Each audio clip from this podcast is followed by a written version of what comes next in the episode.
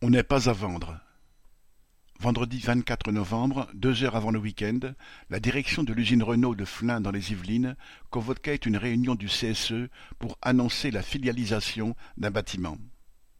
Dans ce bâtiment, le bâtiment S, on remet à neuf des moteurs, boîtes de vitesse, injecteurs, etc. pour les échanges standards, un travail qui se faisait auparavant à l'usine de Choisy-le-Roi. Renault a fermé cette usine, dont les travailleurs ont été mutés à Flins. Il y a deux heures de trajet entre les deux usines, et la plupart de ces travailleurs ont dû déménager, vendre leur maison ou leur appartement. L'annonce de la vente de l'activité à une filiale dénommée The future is not well a donc tout de suite suscité de l'inquiétude.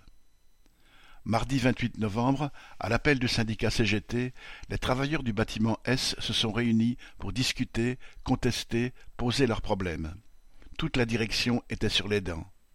Une vingtaine de cadres des ressources humaines, chefs d'atelier, etc., étaient mobilisés pour dissuader les travailleurs de se rendre à ce rassemblement, faisant un cordon devant le lieu où ils devaient se tenir. Les travailleurs ont dû se faufiler entre tout ce bon monde, mais sont venus. Des questions ont surgi de ce débat. Puisque la direction dit que l'activité est rentable, pourquoi la vendre? Que se passe-t-il pour celui qui refuse d'être filialisé? Pour les salaires, les primes, les quelques avantages encore en cours, que se passera-t-il? La liste est encore longue. La politique de Deméo, le PDG de Renault, est de filialiser tout le groupe. Horse, Ampère, The Future is Not World, c'est tout le groupe Renault qui est explosé entre ces différentes entités. Il lui sera plus facile de couper les branches qu'il aura décidé d'éliminer que l'arbre entier.